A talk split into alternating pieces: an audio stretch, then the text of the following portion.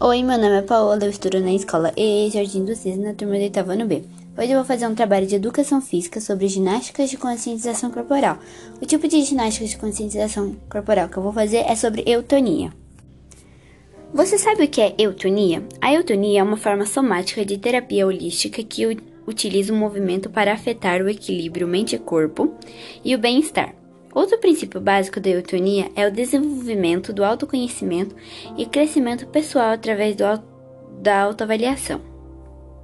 A eutonia surgiu em 1957 por Gerd Alexander na cidade de Wuppertal, Alemanha. Os seus objetivos são fazer com que o nosso corpo esteja em harmonia com o meio ambiente, os benefícios da harmonia é uma prática de cuidado de si que proporciona inúmeros benefícios no âmbito físico, emocional e espiritual. As aplicações da eutonia é colaborar para uma postura mais harmônica, flexível e prevenindo problemas corporais decorrentes.